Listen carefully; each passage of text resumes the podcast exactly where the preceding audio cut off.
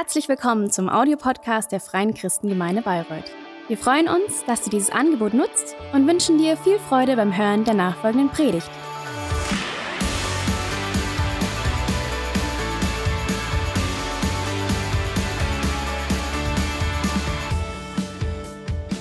Ihr Lieben, wonderful welcome also from me. I'm so glad that we can celebrate church service online and be connected to each other in this way. But I have to be honest, as pastor, I am really suffering from not being able to see you. I would rather meet with you all and really be personally together with you.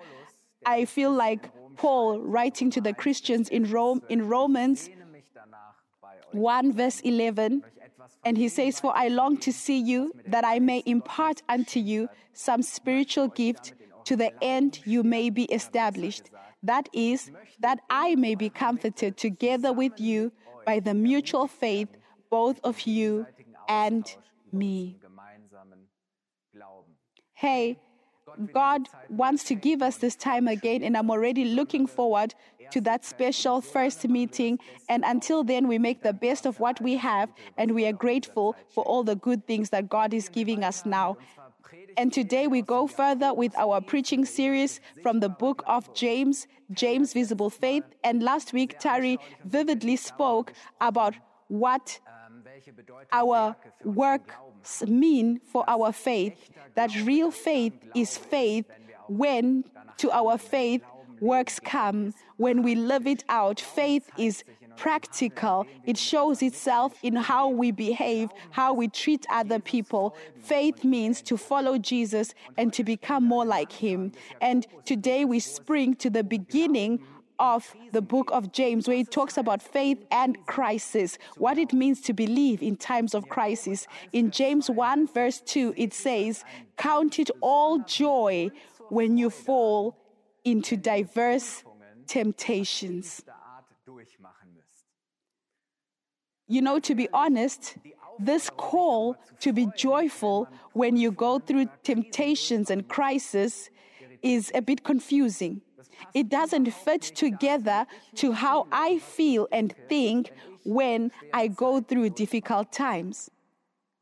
The corona crisis is really a test for all of us and it affects each of us in a certain way. And for some of us, this is really a challenge and a lot of things come up in us.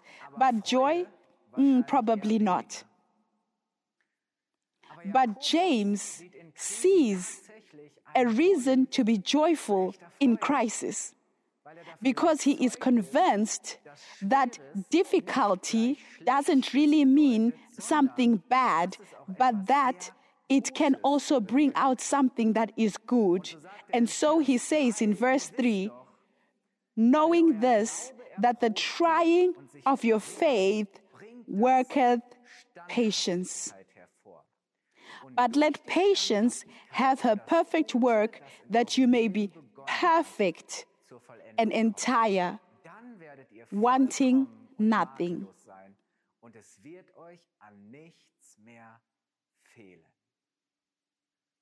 The question is not if we are in crisis, but what they do in us, what they work out of us. Because in the crisis, it shows who we really are and what is in us, what we are trusting in. The former Chancellor Helmut Schmidt once said, In the crisis, the character of a man is proven. And I really believe this because in crisis, it really shows what we really believe in, what we are convinced about, because we, hand, we act according to this. Last week, Tari spoke about this and she said, We act according to what we believe. What we are convinced about. This means that our faith in God is tested and tried in times of crisis. It's easy to trust in God when we are strong, when we are healthy, when we are successful, provided for, when we can achieve our plans and our goals, when our relationships are harmonious and we have everything under control. But what happens when the crisis comes? When we don't have everything under control anymore, when we feel overwhelmed, when we don't know how we should go forward, what is right, when the things that we always thought were normal are no longer there and not functioning anymore. I believe that the crisis is actually not the greatest pro- problem and is not the greatest challenge, but it's the reaction, how we deal with it. How do we believe in times of crisis? Do we lose our faith when it becomes difficult, or do we grow in faith?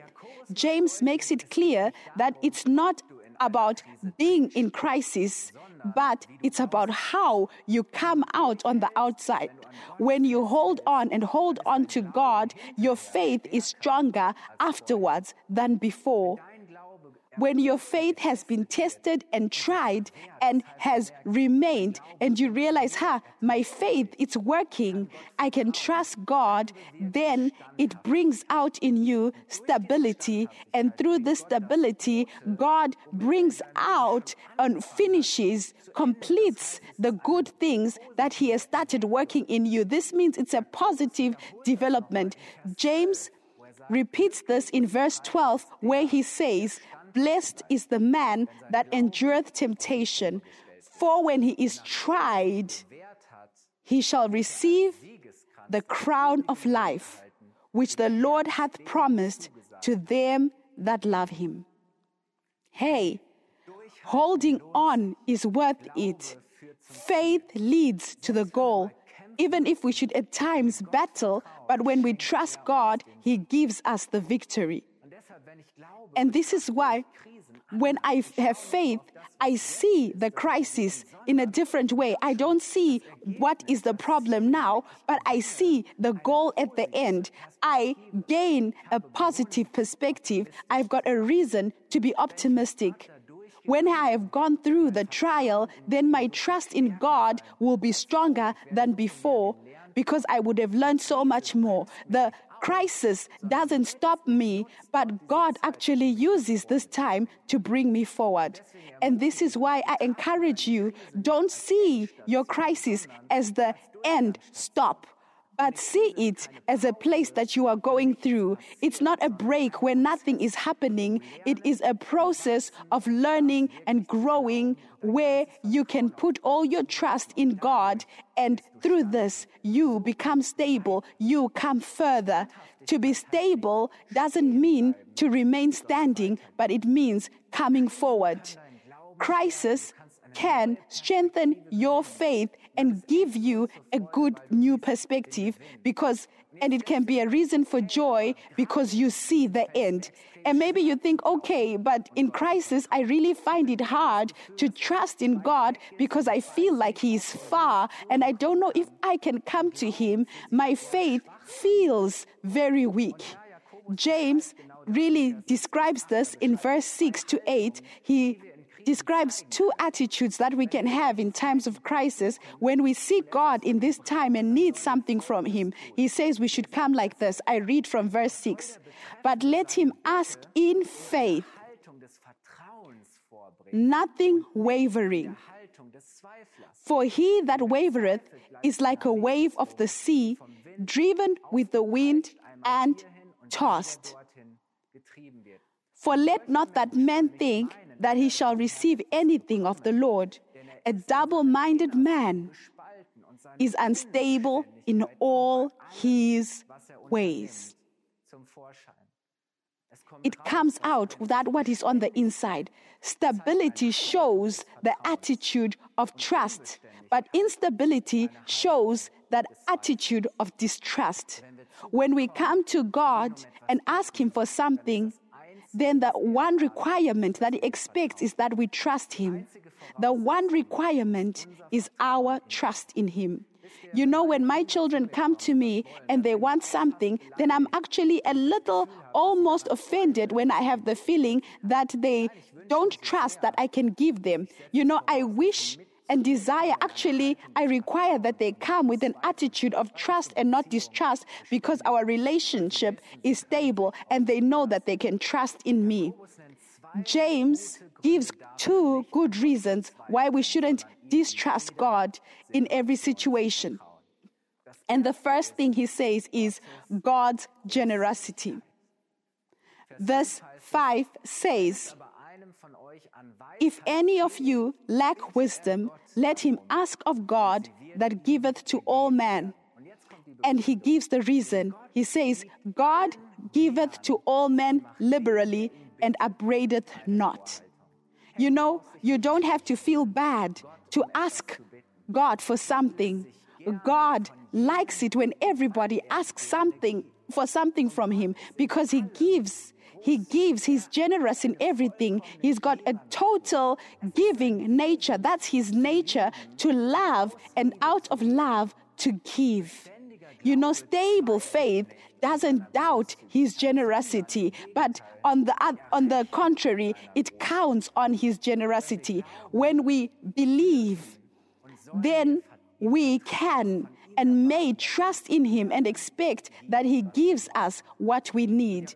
And James even repeats this in verse 17 when he says, Every good gift and every perfect gift is from above. Hey, God is always going to give you what is the best for you. The second reason to believe is God's stability. James talks about these good gifts in verse 17, and, they, and he says, They come down from the Father of lights, with whom is no variableness, neither shadow of turning.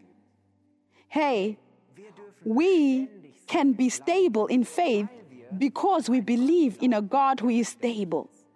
God is not moody, He's not variable and changing.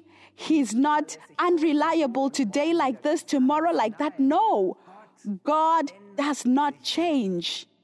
He is the one who He is, the same yesterday, today, and in all eternity. He is the eternal one, the one who always was and always will be. He remains. He is always and in every place the same. He is the most stable and the one that you can count on and build your life upon.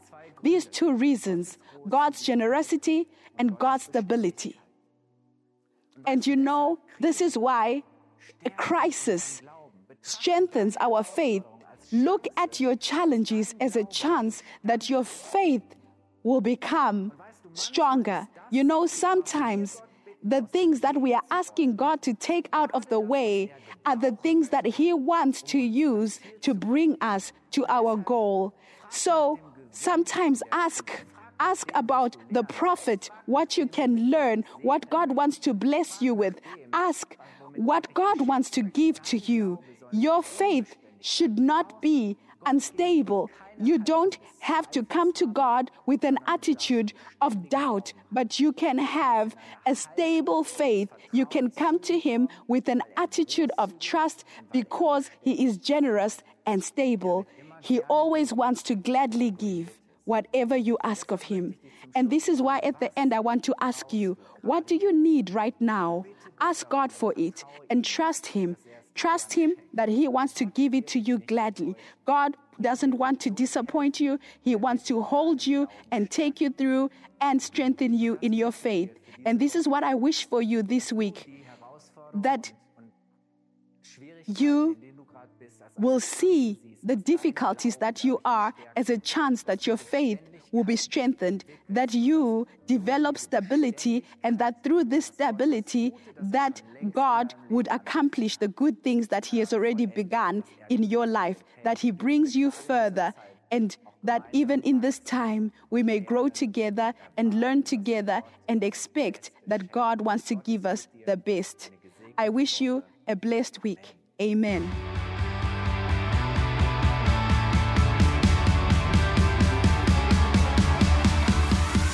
Hat dir die Predigt gefallen? Gerne kannst du sie mit Freunden teilen oder uns einen kurzen Kommentar hinterlassen. Noch mehr würden wir uns aber freuen, dich persönlich kennenzulernen. Du bist herzlich eingeladen, einen unserer Gottesdienste am Sonntag zu besuchen. Alle Infos findest du unter www.fcg-bayreuth.de. Dort kannst du uns auch eine persönliche Nachricht schreiben, wenn du mehr über ein Leben mit Jesus erfahren möchtest oder andere Fragen zum christlichen Glauben hast. Bis zum nächsten Mal. Ade!